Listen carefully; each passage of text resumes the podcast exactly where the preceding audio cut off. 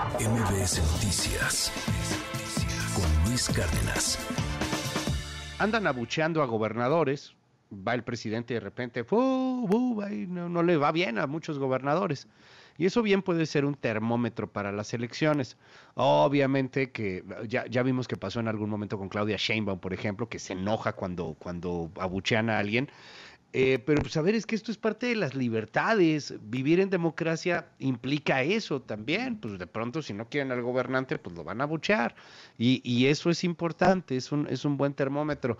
presidente es un fenómeno en particular, un fenómeno de la comunicación, un fenómeno del populismo, es un tipo que difícilmente termina por ser abucheado, es un tipo al que quieren mucho, ¿no? Es un tipo que ha logrado ahí mover muy bien la, narrativa a su favor, evidentemente durante todo el sexenio, pero no así sus gobernadores. Por ejemplo, este fin de semana el gobernador de Sinaloa, Rubén Rocha Moya,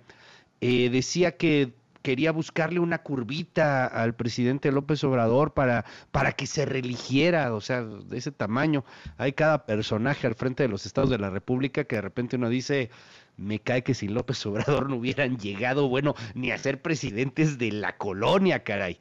Querido Mario Maldonado, te mando un abrazo, ¿cómo estás?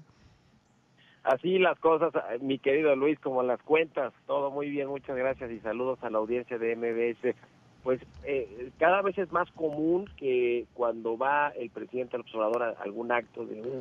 gobernador a inaugurar algún evento, algún proyecto de infraestructura, alguna obra, pues abuchean al, eh, al, a los gobernadores en turno. Sobre todo hay muchos que, como bien dices, pues tienen muy poca eh, aceptación popular a diferencia del presidente del observador, que bien lo decías, él eh, recorrió tantas veces el país, las comunidades más alejadas, marginadas, todos los estados de la República, que pues eh, normalmente tiene buena aceptación, sobre todo en el sureste. Él mismo ha dicho que Chiapas es el eh, estado donde pues más, más lo quieren. En Guerrero, de hecho, salió recientemente también un, una eh, pues un listado donde pues se le quería más al presidente, pero no es así con los gobernadores y empezando por este que mencionabas del fin de semana por Rubén Rocha Moya, el gobernador de Sinaloa que fue abucheado en, en eventos eh, y, durante un traslado que iba en la camioneta y pues se escucha claramente los, los abucheos, las rechiflas en contra de este gobernador, pero por supuesto que no, es, no ha sido el único, lo hemos visto con Cuauhtémoc Blanco, en Morelos, lo hemos visto con Cuitlagua García en Veracruz, eh, en, en, en, Guerrero, mismo Guerrero, donde se le quiere mucho el presidente el observador, bueno, pues no le ha ido muy bien tampoco a la gobernadora actual, eh, Evelyn Salgado, sobre todo por, por, el asunto de la delincuencia organizada, de la violencia, más allá de cómo se atajó el tema de la, del huracán Otis, que parece que eso pues más o menos se se hizo de buena manera y ahora está el abierto de tenis Acapulco y viene el tianguis turístico, la convención de bancos y, y parece que las cosas van, van marchando más o menos bien en términos de la recuperación de Acapulco, pero no así el tema de la inseguridad y, de la violencia. Ahora, esto eh, es relevante, digamos, eh, eh, el tema de los abucheos, no solo para medir la aceptación que tienen en sus estados y ciudades los gobernadores, pero para ver cómo esto va a incidir finalmente en las elecciones del próximo año, sobre todo cuando hablamos de gobiernos como el de el de Veracruz, que es muy importante en términos de, de votos, de distritos electorales, no se diga el del Estado de México, donde también se habla de que la aceptación de la actual gobernadora Delfina Gómez, pues está por ahí del 50%, apenas lleva cinco meses en el cargo y también todos estos eh, eh, pues eh, asuntos de, de y violencia, de crimen organizado, lo que lo que vimos en Texcaltitlán con estos enfrentamientos de los productores y pobladores en contra de los criminales, pues le ha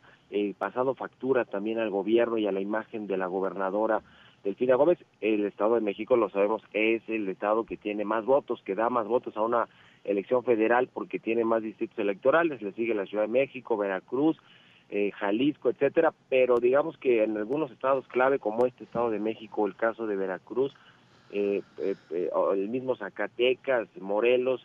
que todos estos gobernadores tienen mala aceptación o bajos niveles de popularidad, pues habla de que puede ser un factor que tenga efecto en las elecciones. Digamos que sí, es un termómetro finalmente de cómo están las cosas, de cómo está Morena en, en las entidades de la de la República, que tiene 23 más o menos, si contamos ahí a los, a los gobernadores, por ejemplo, de San Luis Potosí, que es del verde, pero bueno, claramente es de Morena eh, este gobernador. En fin, me parece que todo esto empieza pues a, reflejarse incluso en las encuestas que se publican, aunque hay algunas que todavía siguen presentando una ventaja amplia de casi hasta 30 puntos o 25 puntos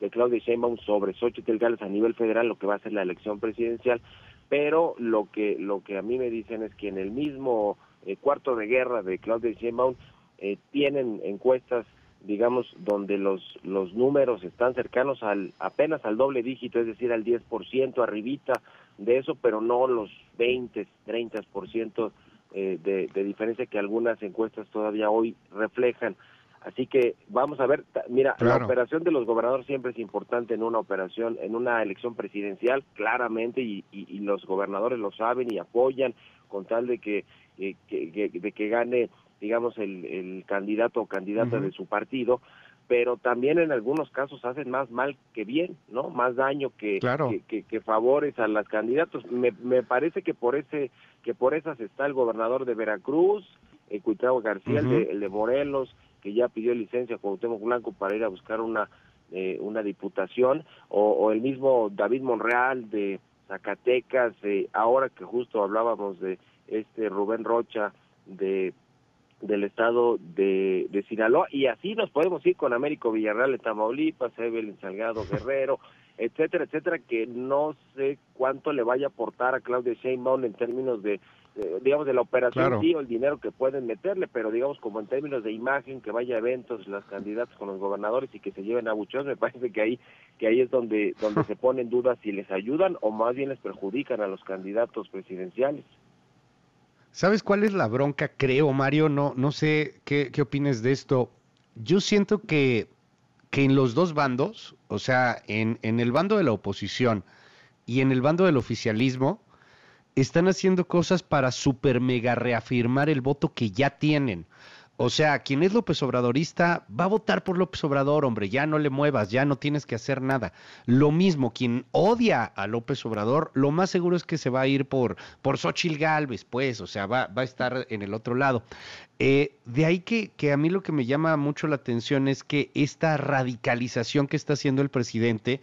este asunto de, lanzarse contra el New York Times, contra los medios, contra los periodistas otra vez, lo que hizo con Natalie Kitroff, eh, este es lo digo con todo el respeto del planeta, pero este es el peor López Obrador. O sea, es el López Obrador que asusta, es el López Obrador que, que ahuyenta el voto, el voto moderado, el voto, el voto que no está politizado, el voto que está en medio, que a final de cuentas es un voto bien importante. Entonces, a eso le sumas